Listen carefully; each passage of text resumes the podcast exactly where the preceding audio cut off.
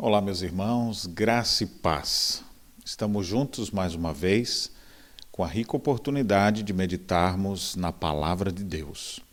Todas as quintas-feiras nós temos estudado as Escrituras, de maneira especial nesse tempo de pandemia, resolvemos estudar sobre a família da aliança, pois as pessoas ficaram mais em casa e muitos conflitos surgiram nessa época.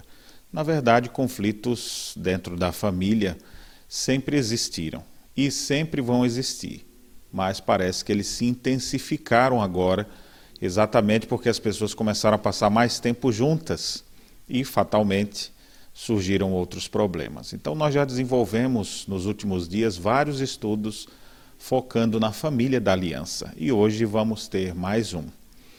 De maneira especial, hoje, véspera do Dia dos Namorados, eu quero tratar de um tema que não diz respeito apenas a namorados, mas que diz respeito à família da aliança de uma forma geral.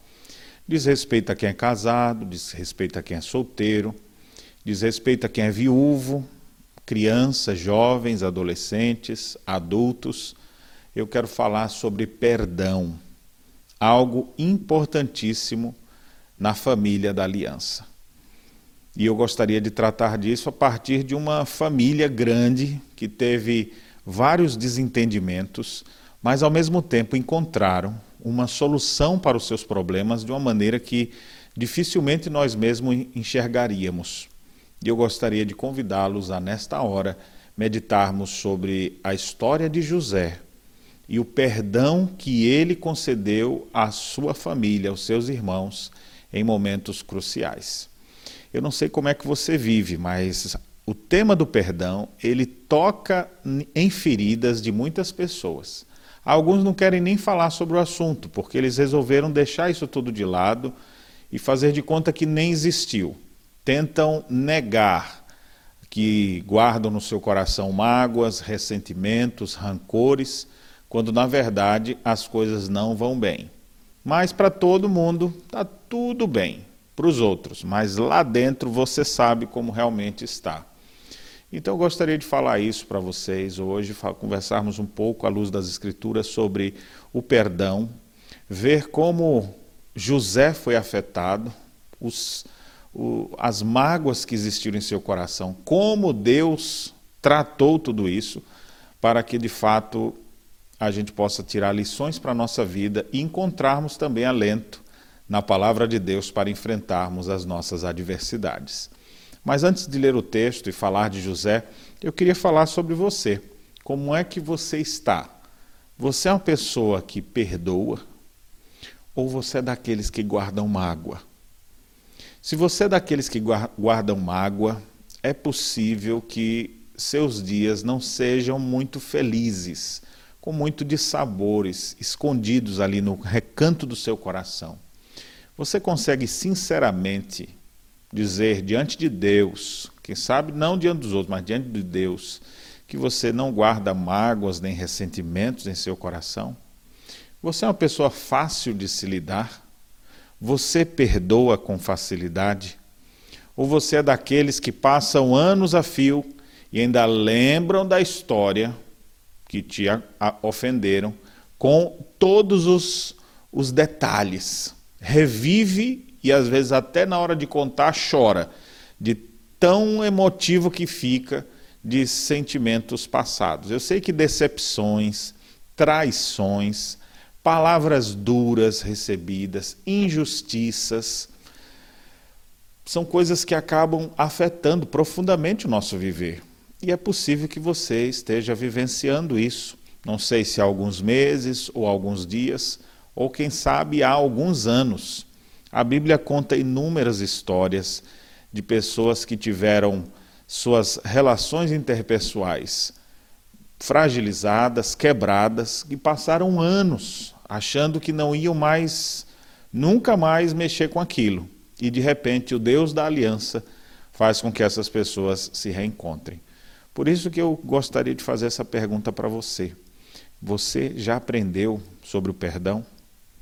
Perdoar é uma arte e nós aprendemos com nosso Senhor Jesus Cristo sobre isso.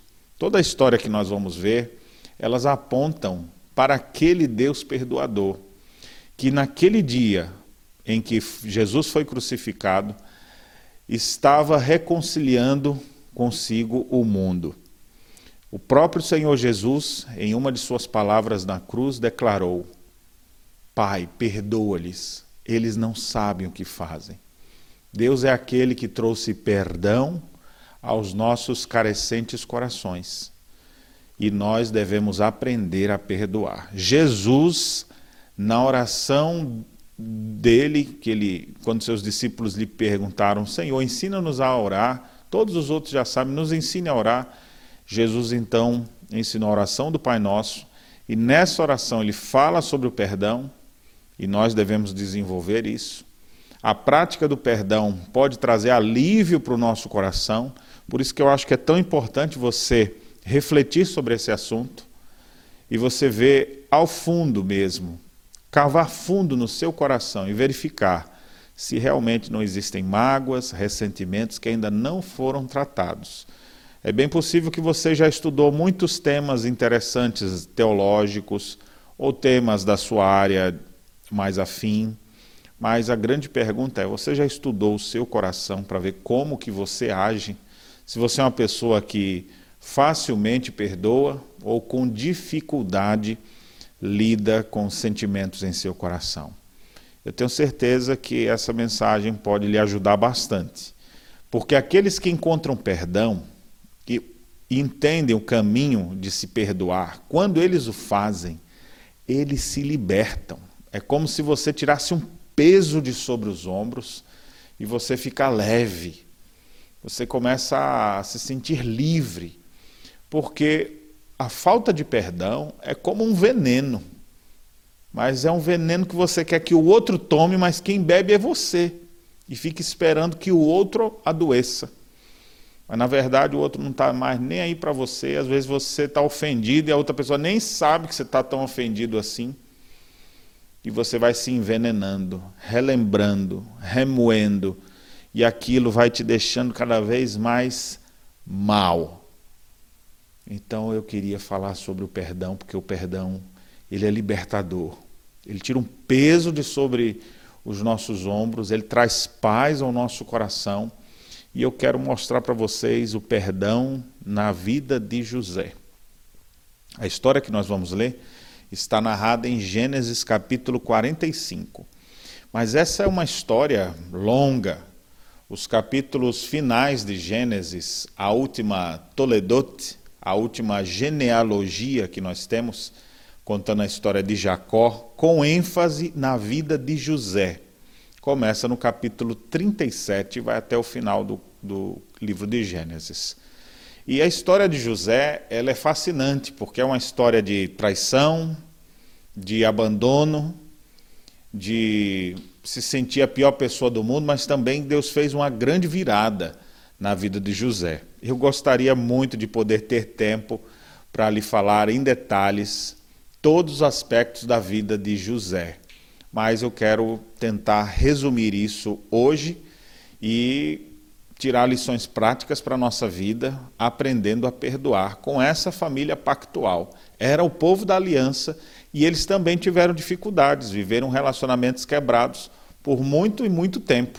Então, se você está vivendo uma coisa assim, saiba que grandes homens de Deus, que grandes personagens da Bíblia também vivenciaram realidades de relacionamentos quebrados, de passar anos achando que tinha resolvido uma coisa sem ter resolvido, até que finalmente sentaram, conversaram e de fato resolveram. Então, antes de ler o texto de Gênesis 45, eu queria dar uma breve contextualizada nessa história, só para você ter ideia.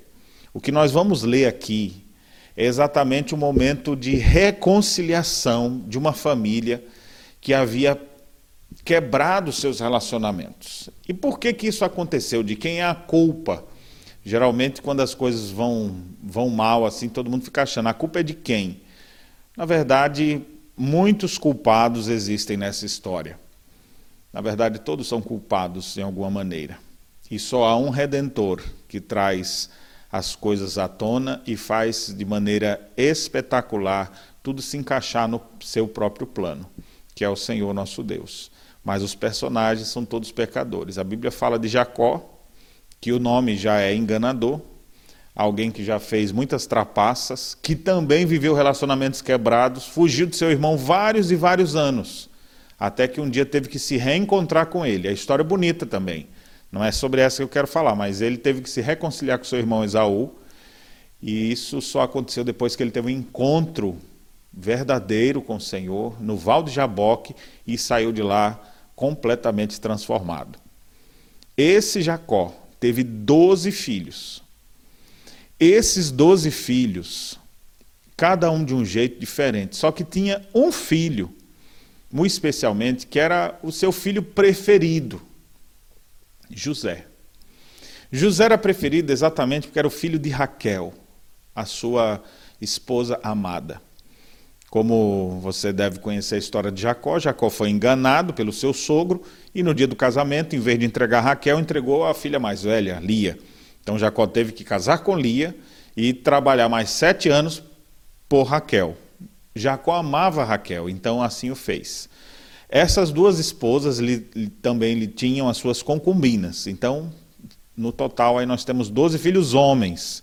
E várias meninas aí que a gente não tem as informações, a não ser de uma delas, Diná, exatamente porque a Bíblia conta um caso estranho ali, uma história de estupro, de abuso sexual que aconteceu com essa filha de Jacó.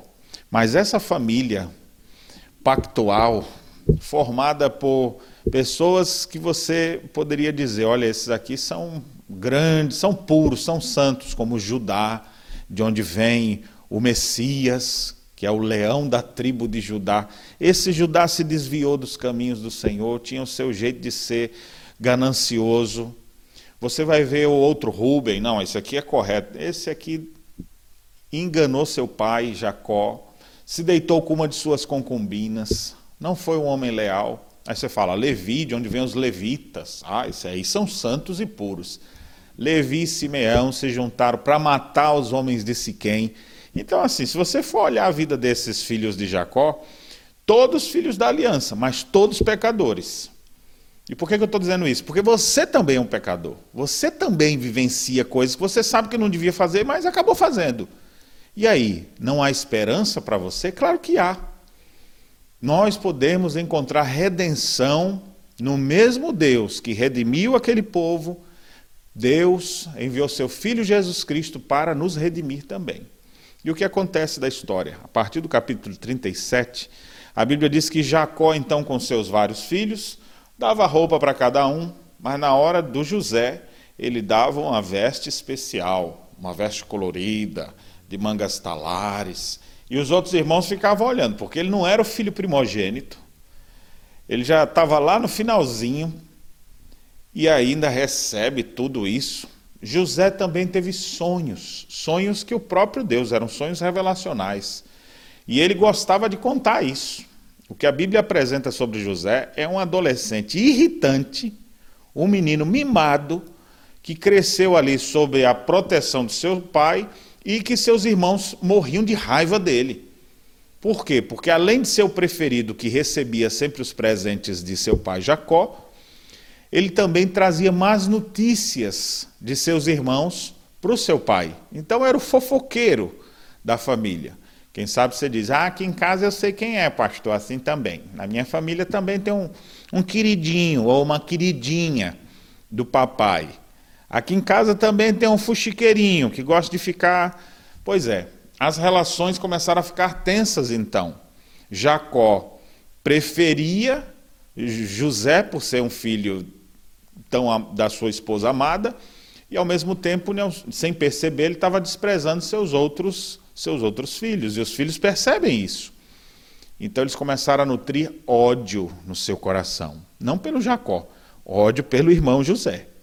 E toda vez ele trazia mais notícias. Tem um momento que os irmãos já não conseguem conversar com José pacificamente. O coração já estava travado, eles estão todos irritados. E aí José ainda vem contar seus sonhos revelacionais, dizendo: Olha, eu vi que o feixe. Achei interessante um sonho. Não precisa ser interpretador de sonhos para poder saber, entender o que José estava dizendo ali. Eu sonhei que eu vi doze feixes, eram doze irmãos Vi doze feixes e o meu feixe se levantava e os de vocês se dobravam diante, diante do meu. Eu fico imaginando todo mundo se olhando assim e morrendo de raiva daquele José que gosta de ficar contando vantagem. Daqui a pouco ele conta outro sonho. Olha, eu sonhei que a lua, as estrelas e a, o sol, a lua e doze estrelas se prostravam diante de mim. Ou seja, tudo mostrando que ele estava sendo exaltado e seus irmãos curvados. Isso trazia uma irritação. Mas o próprio Jacó o repreendeu, mas ao mesmo tempo ficou: será? Será que é Deus revelando alguma coisa a ele aqui? Então Jacó guardou isso no seu coração. Mas seus irmãos, na prática, eles ficavam irritados, eles viviam brigando nesse sentido. Chega então um dia que há uma trama seus irmãos estão juntos no campo e José vai lá, a pedido do pai. Vai ver como é que estão tá seus irmãos, vendo trazer notícia deles. Na hora que José vai com aquela roupa, de longe eles percebiam. E já disseram para o outro, em tom, em tom bem com desdém: Lá vem o tal do sonhador. Claro, com aquela roupa colorida, dava para perceber de longe. E eles tramaram um plano. Vamos dar um fim na vida dele nesses sonhos? Vamos acabar logo com isso aqui? E eles tramaram ali. O principal proponente da trama é exatamente Judá, onde ele diz assim: alguns com mais raiva diziam, vamos matar ele, Judá. Matar a gente não ganha nada, vamos vender que a gente fica com dinheiro. E eles então resolveram jogar o José quando ele chegou, tiraram a veste dele, lançaram ele dentro de uma cisterna e o José ficou ali clamando pelos seus irmãos, achando que era uma brincadeira de mau gosto. E agora eles estão bem, começam a comer, de repente passa um grupo de ismaelitas, ele fala: "Vamos vender". E entregam então por algumas moedas o seu próprio irmão. Pegam a roupa que haviam despido José, melam de sangue e depois levam para Jacó e diz: "Olha, isso é a roupa do teu filho". E Jacó começou a chorar, dizendo: Meu filho foi pego por alguma fera e morreu. Os irmãos inventaram essa história. A vida de Jacó definhou naquele momento. Ele se sentiu, ele se sentiu tão mal que o seu espírito ficou quebrantado diante daquela notícia. E os próximos dias de Jacó vão ser dias nebulosos. É como se tivesse apagado uma lâmpada na sua vida. E os irmãos agora vão viver com esse segredo, sem contar para ninguém, que de fato eles haviam é, planejado a morte do irmão e acabaram vendendo ele para aqueles ismaelitas. E isso vai passar por muitos e muitos e muitos anos. Enquanto eles vão continuar suas vidas com esse segredo escondido nos seus corações, José é vendido lá no Egito. E a vida de José vai ficar de mal a pior. Contudo, a Bíblia diz que tudo que José fazia, Deus abençoava. E o José, então, vai trabalhar na casa de Potifar, é um serviçal, mas lá ele começa a fazer as coisas bem feitas e o Potifar começa a dar oportunidade para ele crescer.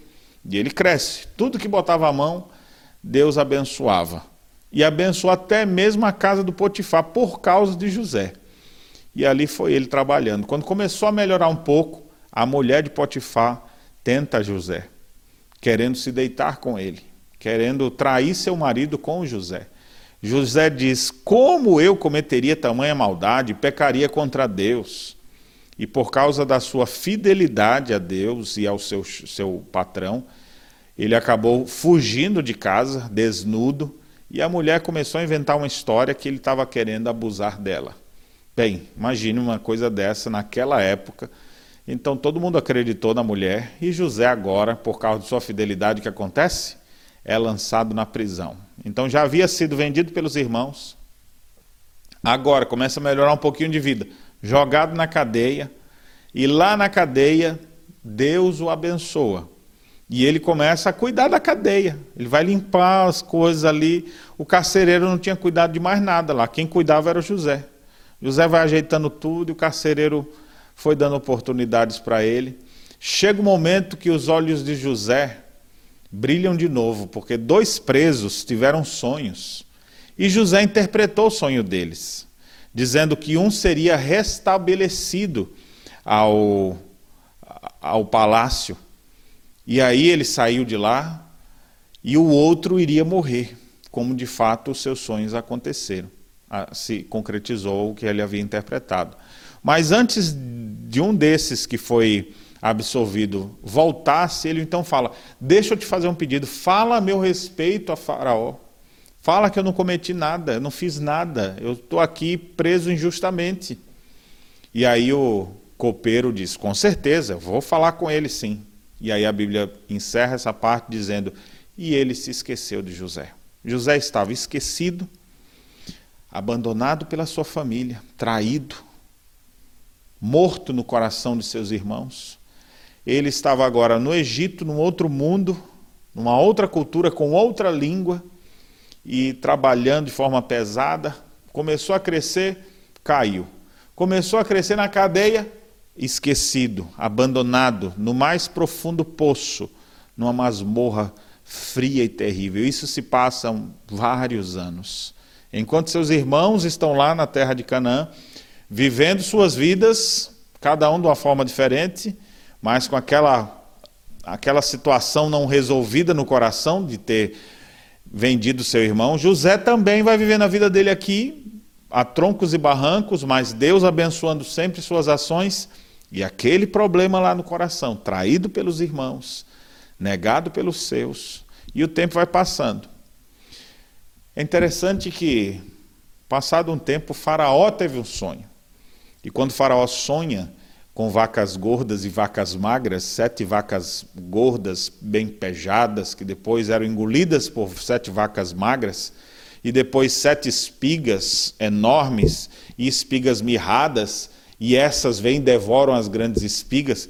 Esse sonho dúplice precisava de interpretação. O copeiro lembrou: quando eu estava preso, eu conheci um homem que interpreta sonhos. Falou para Faraó: e Faraó, mande trazer esse homem para cá. Então, quando José menos esperava.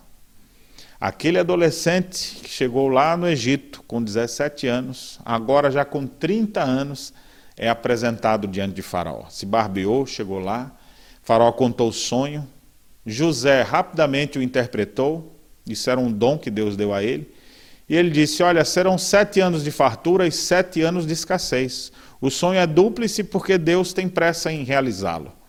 Então, Faraó, esse é o sonho. Mas deixa eu lhe dizer uma coisa, porque fala, José não sabe ficar parado, ele vai ter que dizer alguma coisa. Então José chega e diz: O senhor faz o seguinte: arrume homens ajuizados, coloque superintendentes em vários lugares, bom, um bom administrador, e ele recolhe a quinta parte de toda a produção. E assim, tudo que render agora nesses anos de fartura vai sobrar para poder desenvolver nos anos de escassez. Faça isso e o senhor vai ver como vai dar certo.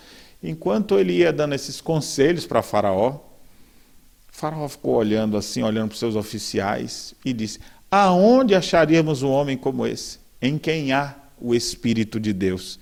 E disse: Tu vai ser esse homem então. Você vai ser esse homem que vai governar aqui e botar todas essas coisas no seu devido lugar. Somente no trono eu serei maior do que você. Imagina só que parece um sonho isso, né? José, que foi vendido pelos irmãos, preso injustamente, apodrecendo na masmorra, vários anos se passam, de um dia para a noite. Agora, ele dorme na, no cárcere e agora vai dormir no palácio, sendo o segundo homem mais importante do Egito. Meu amigo, isso é uma coisa que você fica de fato perplexo. Nem o José podia estar acreditando aquilo. Meu Deus, o que é isso que está me acontecendo? que Deus está me fazendo? E aí então José é aclamado, anda no carro do rei, as pessoas se curvam diante dele. Aí José podia pensar: será que é aquele sonho que eu vi, todos se curvando diante de mim?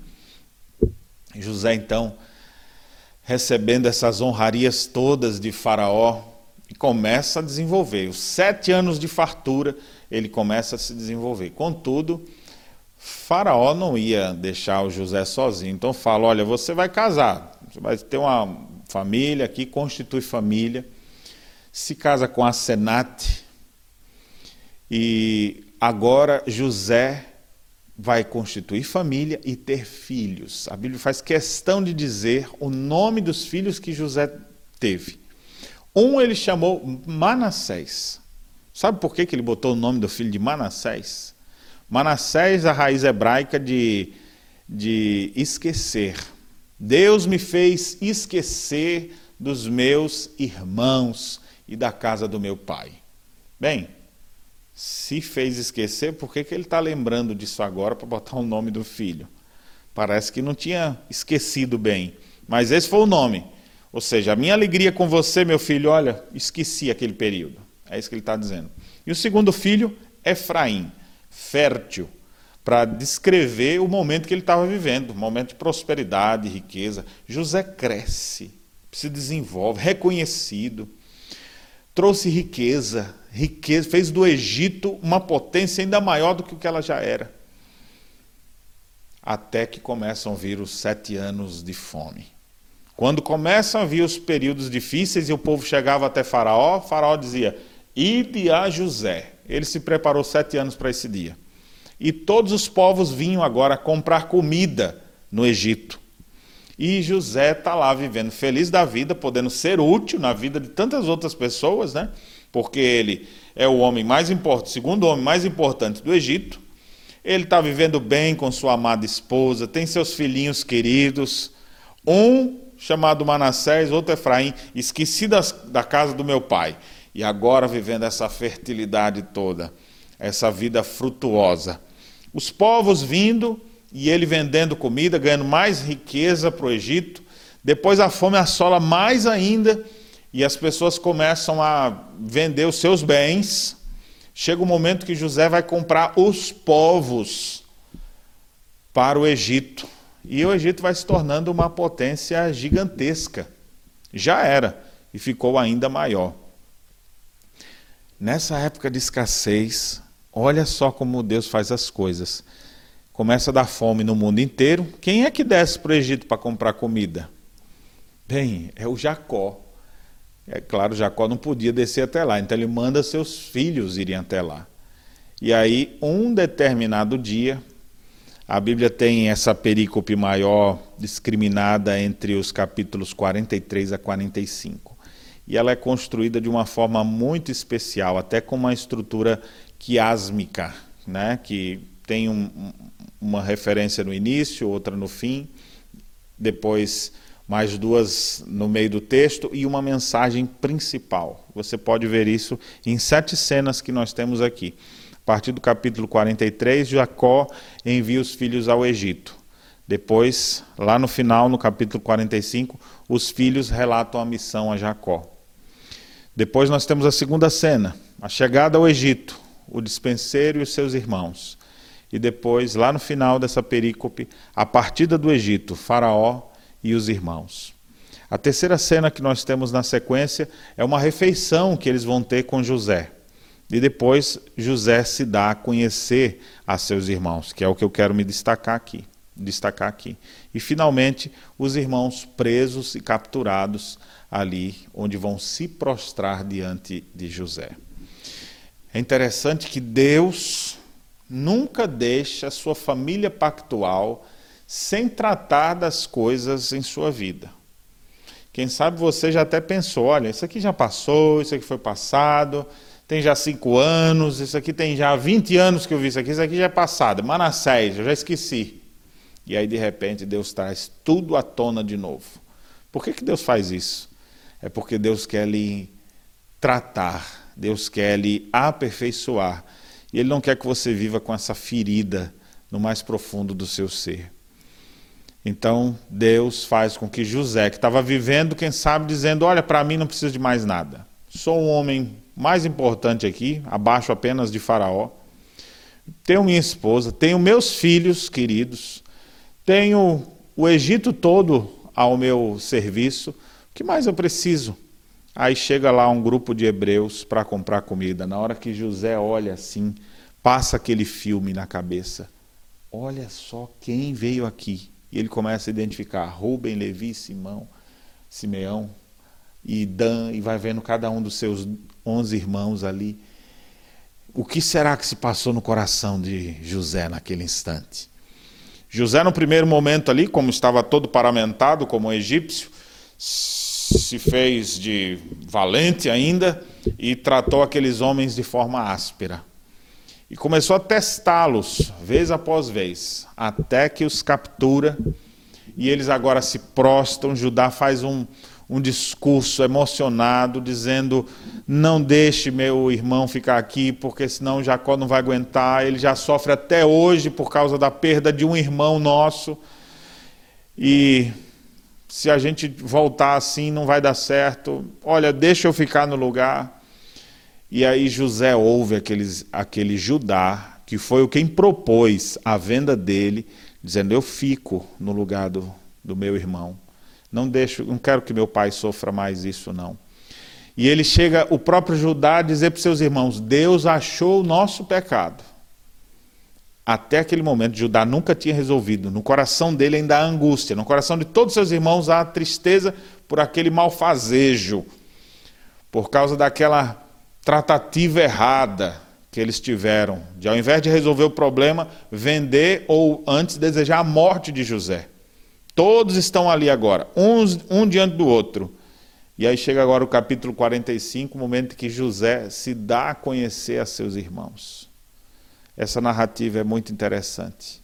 E com ela eu quero trazer aplicações práticas para a sua vida, para que, assim como Deus, em sua soberania, fez com que essa família pactual que estava de laços quebrados pudesse se reencontrar, se perdoar, assim Deus também deseja fazer com você. E sua vida poderá ser muito melhor. Seu coração vai ficar muito mais leve quando o perdão verdadeiro de Deus invadir o seu coração e for capaz de envolver todas as pessoas que você ofendeu ou que te ofenderam. Então, Gênesis capítulo 45 diz assim: Então José, não podendo mais se conter diante de todos os que estavam com ele, bradou: Fazei sair a todos da minha presença. E ninguém ficou com ele quando José se deu a conhecer a seus irmãos. E levantou a voz em choro, de maneira que os egípcios o ouviam e também a casa de Faraó. E disse a seus irmãos: Eu sou José. Vive ainda meu pai? E seus irmãos não lhe puderam responder porque ficaram atemorizados perante ele. Disse José a seus irmãos: Agora chegai-vos a mim. Chegaram-se. Então disse: Eu sou José, vosso irmão, a quem vendestes para o Egito. Agora, pois, não vos entristeçais, nem vos irriteis contra vós mesmos por me haverdes vendido para aqui porque para a conservação da vida Deus me enviou adiante de vós. Porque já houve dois anos de fome na terra e ainda restam cinco anos em que não haverá lavoura nem colheita. Deus me enviou adiante de vós, para conservar a vossa sucessão na terra e para vos preservar a vida por um grande livramento. Assim não fostes vós que me enviastes para cá, e sim Deus que me pôs por pai de Faraó e senhor de toda a sua casa, e como governador em toda a terra do Egito. Apressai-vos, subi a meu pai, e dizei-lhe: Assim manda dizer seu filho José: Deus me pôs por senhor de toda a terra do Egito. Desce a mim, não te demores. Habitarás na terra de Gozen, e estarás perto de mim, tu, teus filhos, os filhos de teus filhos, os teus rebanhos, o teu gado e tudo quanto tens. Aí te sustentarei porque ainda haverá cinco anos de fome, para que não te empobreças, tu e a tua casa e tudo o que tens. Eis que vede por vós mesmos, e meu irmão Benjamim vê também, que sou eu mesmo quem vos fala. Anunciai a meu pai toda a minha glória no Egito, e tudo o que tendes visto. Apressai-vos e fazei descer meu pai para aqui e lançando-se ao pescoço de Benjamim, seu irmão, chorou. E abraçado com ele, chorou também Benjamim. José beijou todos seus irmãos e chorou sobre eles. Depois seus irmãos falaram com ele.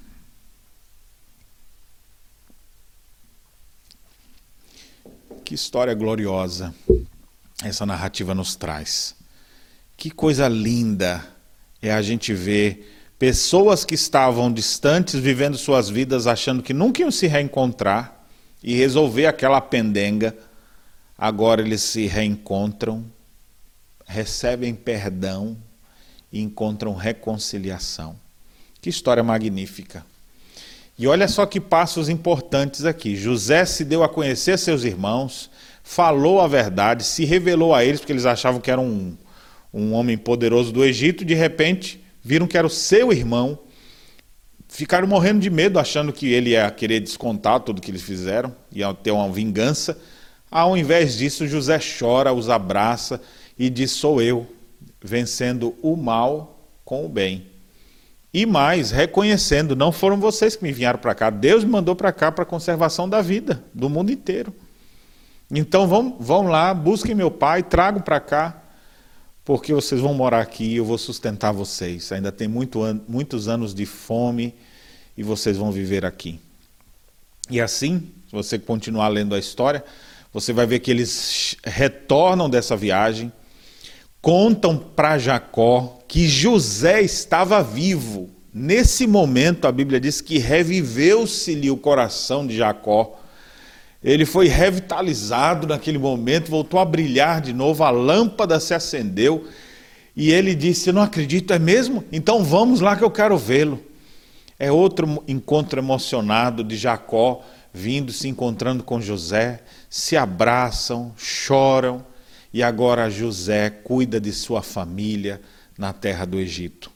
Que história fascinante, que história gloriosa de Deus, o Deus pactual, trazendo união ao seu povo. E aqui eu gostaria de trazer algumas lições práticas para que essa realidade, os princípios que nós vemos dessa história, possam ser absorvidos, aprendidos e praticados por mim, por você, em qualquer situação em que a ausência do perdão existir, mágoas surgirem, para a gente tratar isso de forma correta. O tema maior que predomina em toda essa leitura de, da história de José é o Deus soberano que, em sua providência, se utiliza até mesmo das más obras humanas para cumprir os seus propósitos. Deus se utilizou de tudo isso para fazer de José um instrumento nas mãos dele. Deus pode usar até mesmo as más obras humanas para cumprir seus propósitos divinos. E aqui a história de José aponta para Cristo, porque assim também como os judeus intentaram mal contra ele, lhe causaram tantos males ao ponto de o matarem e crucificarem, na verdade, estavam cumprindo o propósito de Deus. Pedro, quando prega seu sermão em Atos capítulo 2, faz exatamente essa afirmação. Jesus foi entregue pela presciência de Deus, mas vocês foi que mataram. Ou seja, mostrando que todo o acontecimento estava já predestinado para ser assim. Então, nessa passagem aqui de José, a gente percebe o Deus pactual cuidando do seu povo e dos seus relacionamentos, curando as feridas da alma, tratando daquilo que não foi tratado e mais cedo ou mais tarde você precisa tratar das coisas da sua vida também. E a gente trata exatamente quando a gente entende quem foi esse que foi ferido, oprimido, vendido, traído. E aqui eu não estou falando de José mais, estou falando de Jesus. Quando você entende que Jesus, o Santo Deus, que veio a esse mundo e que não era como José, fuxiqueiro e coisa do tipo, mas era o Santo Deus que veio e se entregou numa cruz para nos trazer salvação. Quando você entende que esse Jesus veio para perdoar, para te reconciliar com Deus, você se arrepende dos seus pecados, você confessa Jesus, você vive para Ele, esse Jesus começa a ter sentido na sua vida. Esse Jesus começa a ditar para você agora como você vai caminhar. Ele vai te guiar de acordo com Sua palavra, através do Seu Espírito, que em nós habita, Ele começa a nos direcionar. E Ele vai consertando os nossos relacionamentos quebrados, vai trazendo reconciliação. Primeiro a gente se reconcilia com Ele, e depois Ele vem nos reconciliando com outras pessoas. Você precisa disso. Não só de se reconciliar com alguém. Primeiro você precisa se reconciliar com Deus.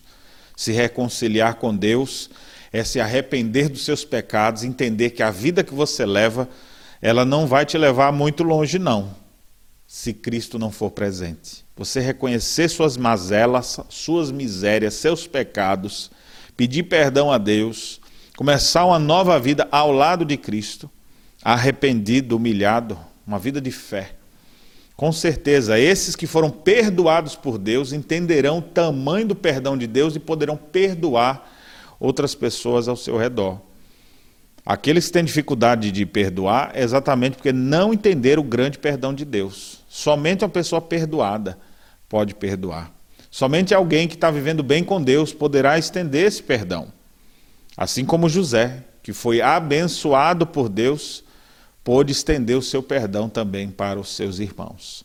E aqui eu, eu queria lhe desafiar para que nesses dias você procurasse pensar e orar a respeito. Deus, me ajude a me reconciliar. Se existem pessoas que lhe feriram, se existem coisas não resolvidas, como, pastor, posso resolver isso? Olha, eu queria lhe dar as dicas aqui de José. Sabe como é que você resolve? Olha só, primeiras dicas aqui. Prepare o ambiente. O texto diz que José, quando se deu a conhecer os seus irmãos, para botar as coisas no seu devido lugar, primeiro ele fez sair todos da sua presença. Você vai resolver alguma coisa? Roupa suja a gente lava em casa, não é no Facebook, não é botando nos seus status para os outros verem, não. Tem muita gente que fica hoje só. É, a mídia tem sido assim, né? Muitos twitters de, dos grandes personalidades é, é um ferindo o outro, é fofoca institucionalizada. Quer resolver as coisas? Converse você e a pessoa. Converse você e a pessoa ofendida, ou converse você e, e o, a outra parte. E o que, que vocês vão fazer? Depois que não tiver mais ninguém, em vez de você manter aquela casca de dureza e de se achar que pode, se desarme. Prepare o ambiente, Resolva as suas coisas sem, sem ninguém estar tá gravando, sem ninguém estar tá querendo te usar isso depois. Não, é só vocês, uma conversa franca. Agora se desarme. José disse que ele levantou a voz em choro e começou ali, então, e, e os seus irmãos ficaram: Meu Deus, o que aconteceu com ele? Ele está desarmado, ele vai dizer quem ele é. Você precisa dizer quem você é. Às vezes você tem essa capa de durão, de durona mas não é isso não. Você precisa, para resolver suas questões, você precisa mostrar quem você é. Não se revele, não ache que é fraqueza. Ah, eu não sou de pedir perdão. E, não, não, não, não me dou isso, não. Não sou assim fraco, não. Isso não é fraqueza. E pelo contrário, fraco se mostra aquele que não tem condições de perdoar, porque de fato é dominado pelo próprio desejo do seu coração pelo pecado que está ali ruminando aí dentro. Revela muita grandeza de alma lavada, remida, purificada, aqueles que estendem perdão. Esses conheceram o caminho da verdade. Esses são mais maduros, os que sabem perdoar. José então fez todo mundo sair, levantou a voz em choro, e depois, verso 3, ele diz: Eu sou José. Ele mostra quem ele é. Ele se quebranta e ele se declara a seus irmãos: Vive ainda meu pai? E os irmãos ficaram ali aterrados. Hoje em dia as pessoas às vezes querem resolver e falam: Conta aí que eu vou te, vou te dizer. E o coração já está já tá fechado ali. Eles começam a brigar um com o outro. Fala, o que, que você acha que eu fiz de errado? Ah, tu me diz isso, né? Pois eu já. Enquanto um está falando, o outro está anotando aqui. Tu falou isso só para rebater. Pois, olha, nisso aqui foi assim, nisso aqui foi por tua causa, nisso aqui é só para tentar ganhar um debate. Vai ser um, uma discussão inócua, só vai gastar, se desgastar mais ainda. Você quer resolver, primeiro, tire todo mundo do ambiente, converse só as partes ofendidas. Se desarme. Se quiser chorar, pode chorar. Fale quem você é. Seja franco. Eu sou José. Olha que detalhe interessante. Disse José a seus irmãos: Chegai-vos a mim. E eles se chegaram. Você, para que aquela distância? Não, nem, nem falo com fulano mais. Não, nem vou perto. Ou, não, chega perto. Chega mais perto. Olhar olho no olho. Ver como as coisas realmente são. É assim que a gente resolve as coisas. E não à distância, e não virtualmente. Diz o texto então que eles se chegaram, então José agora começa a tratar do ponto. E ele diz: Eu sou José, vosso irmão, a quem vendestes para o Egito. É interessante que essa é a única coisa que José fala.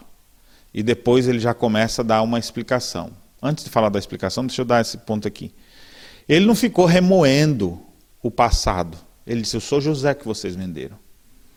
Nesse momento, os irmãos falaram: oh, Meu Deus do céu, é verdade. Ele podia, se fosse gente como muitos fazem por aí, começar a dizer: É, né? Agora você está aqui, né? Tu me vendeu, né? Foi tu, né? Eu lembro daquele dia, aquela cisterna fedorenta. Você sabe o que, que eu tive que passar lá? 13 anos lá no Egito. Você sabe o que, eu tive que passar na casa de Potifar. Você não sabia, e podia ficar querendo passar tudo na cara, vomitando tudo que estava ali dentro. José não precisou vomitar isso tudo na, nos seus irmãos, sabe por quê? Porque ele já tinha vomitado isso tudo diante de Deus. Ele está resolvido diante de Deus. Quem resolve o problema do seu coração diante de Deus não precisa ficar vomitando nos outros, para lançar culpa sobre os outros. Por isso que eu digo: você vai ter condição de perdoar quando você for perdoado. Quando você colocar sua vida diante de Deus, está com mágoas no coração, ore a Deus, coloque diante de Deus, peça para Deus tirar isso do seu coração. E você vai vendo Deus te purificando, te limpando. Perdoe a pessoa sem nem ter visto ela ainda. Aqui é o momento da reconciliação, mas José já tinha perdoado seus irmãos. Antes mesmo de chegar esse momento. Senão ele não criava essa estrutura toda. Ele não ia falar desse jeito. Ele mandava matar, ele oh, pode matar esses aí, eu não quero nem falar com eles. Ele tinha poder para isso. Mas ele fez dessa maneira porque em seu coração ele perdoou seus irmãos. Não sei que, qual momento ali de sua vida isso aconteceu, mas quando ele chega a esse instante aqui da reconciliação, as coisas estão resolvidas no coração de José. E isso fica ainda mais evidente por causa do que ele diz no verso 5. Agora, pois, não vos entristeçais, nem vos irriteis contra vós mesmos, ou seja, um podia ficar brigando com o outro, por me haveres vendido para aqui, porque para a conservação da vida Deus me enviou adiante de vós. Olha como a doutrina da soberania de Deus pode ajudar na resolução de conflitos. José chega a afirmar nesse texto, não só uma vez, ele fala de novo no verso 7: Deus me enviou adiante de vós para conservar vossa sucessão na terra e para vos preservar a vida por um grande livramento. E mais uma vez diz: Assim não fostes vós que me enviaste para cá, e sim Deus que me pôs por pai de Faraó. Isso ele vai afirmar em outros momentos. O próprio José interpreta aqueles eventos não como um problema em si, mas ele vê a mão de Deus. Deus usou os atos maus dos homens para cumprir seus planos eternos. Quem sabe a situação que você enfrentou, que seu pai lhe feriu, que sua mãe lhe disse alguma coisa, que você vive remoendo, que o seu esposo lhe disse e você guarda isso até hoje, aquilo que sua esposa fez que você não perdoa até hoje, aquilo que um colega seu fez. Olha, essas coisas que lhe ferem, que estão lá lhe machucando, você deveria olhar assim: olha, Deus quis que todas essas coisas acontecessem, Deus se utilizou disso para me fazer crescer. Foi talvez depois dessa situação que você começou a, a, a, tentar mais. Teve seu momento de depressão, de angústia, mas depois você aprendeu a lidar com isso, isso, isso na sua vida. Tem muitas pessoas que achavam que sabiam de tudo, mas depois que tiveram aquele atrito, que alguém falou algumas coisas, a pessoa se sentiu mal, mas ao mesmo tempo foi a hora que aquela pessoa cresceu. Deus pode estar usando tudo isso todos os problemas que passaram, com algum propósito, nenhum ato mal, por pior que tenha sido, não pode, nós podemos afirmar que não pode ser é, utilizado por Deus para um fim proveitoso. Deus pode sim utilizar tudo isso para um fim proveitoso. Pode ser que você tenha sido abusado, em algum momento de sua vida. Você fala, por que isso? O que isso vai me ajudar? Pode ser que você ajude uma série de outras pessoas hoje. Deus quis que você fosse um instrumento na mão dele. Aí você fala: Olha, eu passei por tantas coisas nessa vida, já fui traído, já fui enganado, já tive isso. Você pode contar um monte de história disso aí. Para quê? Você pode ser um instrumento de Deus agora. Como alguém que superou tudo isso e agora pode ajudar outras pessoas. E nisso a gente vai vendo a nossa maturidade, o nosso crescimento ao longo dos anos. Então presta atenção nisso aqui, meu irmão. Se José, não foi ninguém que estava dizendo para José, José, rapaz, aprende, perdoa teus irmãos aí, foi Deus quem quis fosse. Não, é o próprio José quem afirma isso. Não adianta eu dizer isso para você aqui, dizer, ó, oh, o teu problema é assim, é, pastor, porque não foi, não foi com o senhor. Certamente você vai me dizer isso. Mas que tal você começar a refletir, para você reconhecer que tudo que aconteceu na sua vida tem a mão de Deus, sim. Há um Deus que quer nos ensinar algo ainda que seja amargoso. Os caminhos que nós trilhamos, as escolhas que fazemos. Judá vendeu seu irmão, depois ele tem um casamento e filhos desviado dos caminhos de Deus, seus filhos são extremamente maus, Deus mata os filhos dele, ele perde a esposa, ou seja, ele viveu tantos dissabores. Por que está vivendo daquele jeito ali? Mas todos aqueles problemas ali depois, uma hora, a ficha dele cai. E José, e Judá, melhor dizendo, retorna para perto de seus pais. Depois, Judá vem aqui reconhecer o erro. Judá vem conversar com José. E Judá é restaurado, um novo homem. Deus fez algo fantástico nessa família pactual. E esse encontro finalizou com todo mundo abraçado, chorando, se reconciliando. Assim também eu desejo de todo o meu coração que aconteça na sua vida.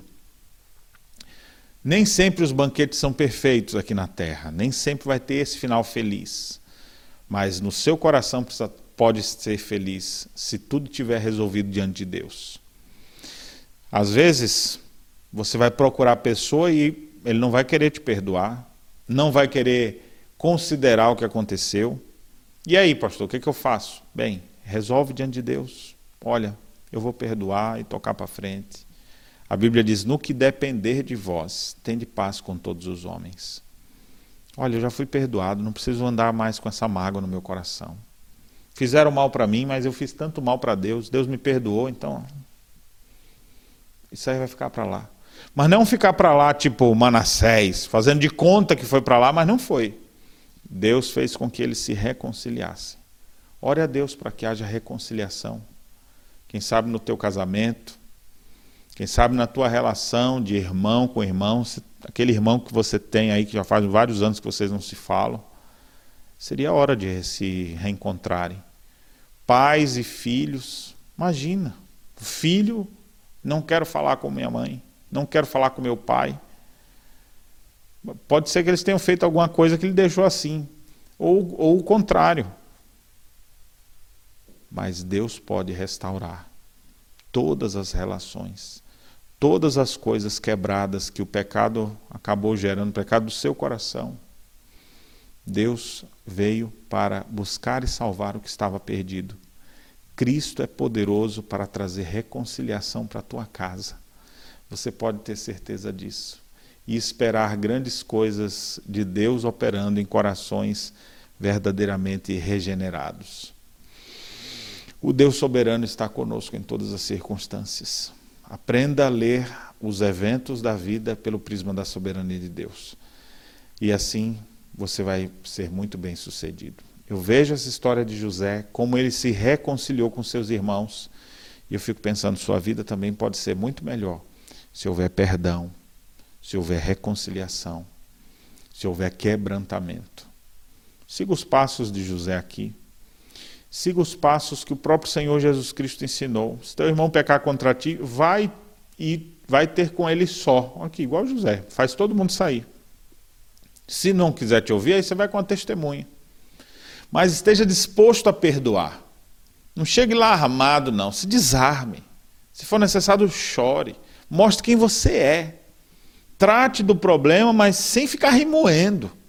Trate do problema pelo prisma da soberania de Deus, vendo que Deus usou, pode usar até mesmo os atos maus para cumprir a sua vontade. E certamente a sua vida poderá ser muito melhor. você poderá viver momentos de paz e desfrutar de um coração mais leve que perdoou. Vai revelar maturidade, porque somente pessoas maduras têm condições de perdoar. A falta de perdão revela imaturidade, falta de crescimento espiritual em nossas vidas.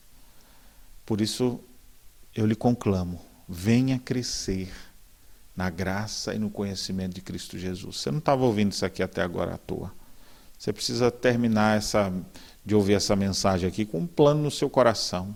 Eu vou buscar me reconciliar. Eu vou buscar, sim, o perdão de Deus para a minha vida. Eu vou procurar me reconciliar com a minha família. Eu vou voltar para casa, para aqueles que abandonaram o seu lar. Eu vou olhar nos olhos de quem me feriu e dizer: Eu te perdoo pelo que você me fez, ainda que você não me peça perdão.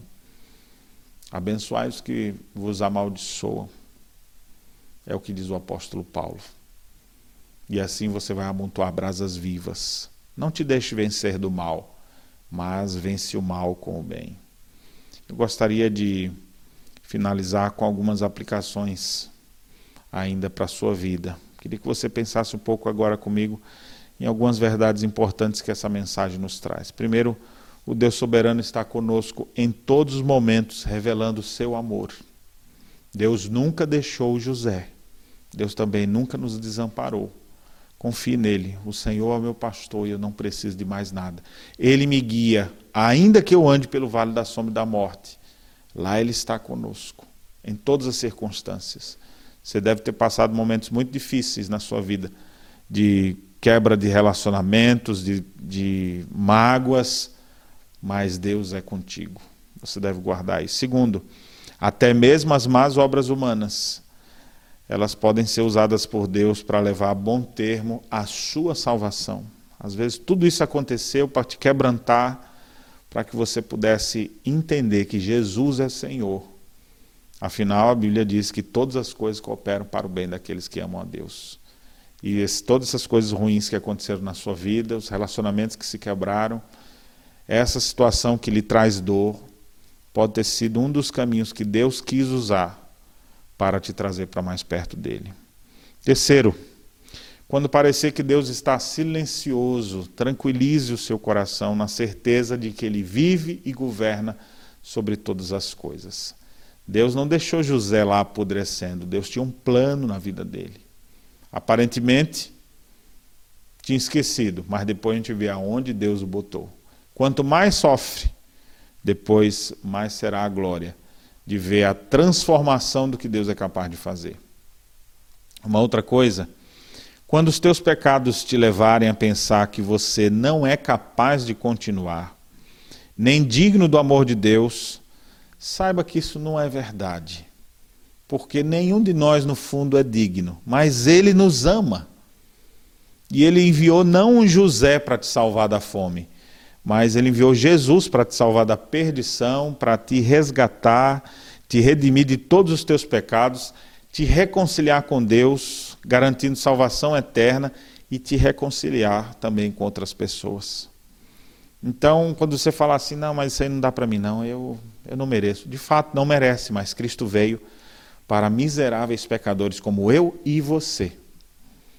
E Ele pode trazer graça, superabundante graça para transformar a sua vida.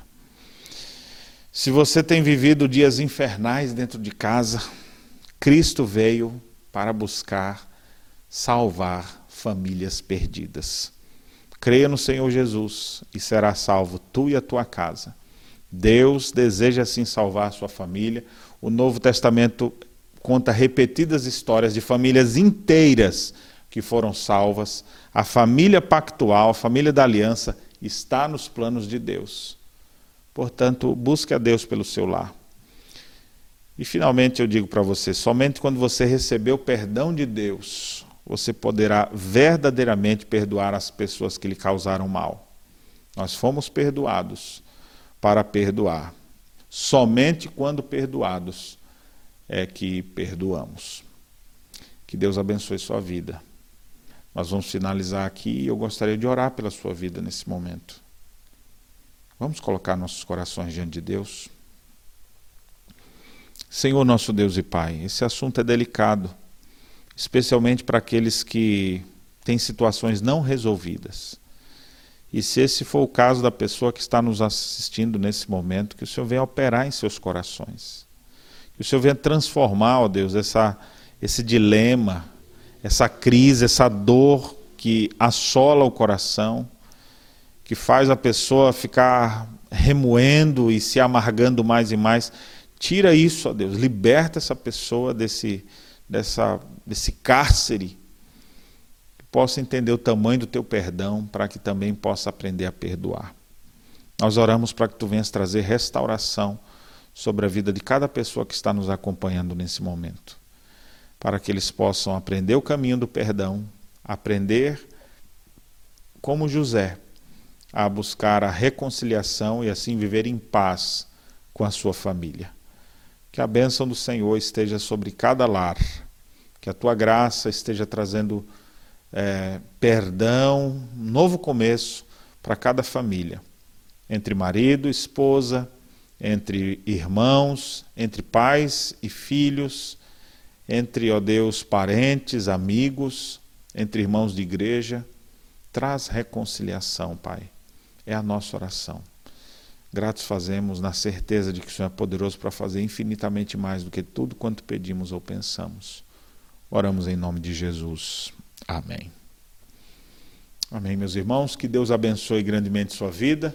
Obrigado pela sua participação aqui conosco, nos acompanhando.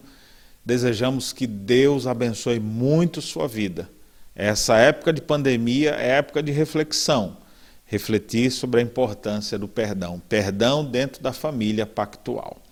Que Deus te abençoe, te fortaleça e se essa mensagem de alguma maneira trouxe edificação ao seu coração, compartilhe ela com outras pessoas.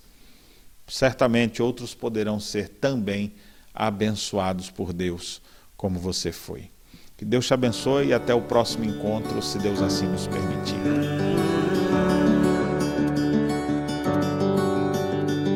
Pai, eu quero aprender a amar, mas é tão difícil não julgar e abrir mão do meu direito de justiça. Não posso condenar se a tua escolha é perdoar. Me ensina a oferecer perdão e a me parecer contigo em compaixão. Deus, livra-me de mim, guarda o meu coração, pois nas vezes em que tropeço, tenho em ti o que mais peço: perdão e misericórdia me alcançam e lançam pra bem longe de mim acusação.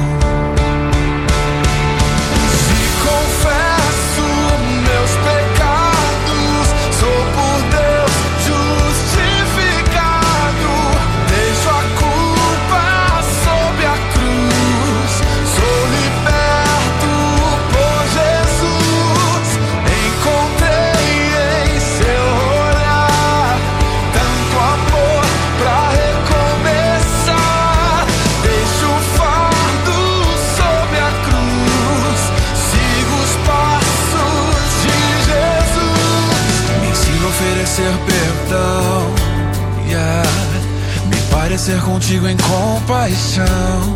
Deus, livra-me de mim. Guarda o meu coração, pois nas vezes em que tropeço,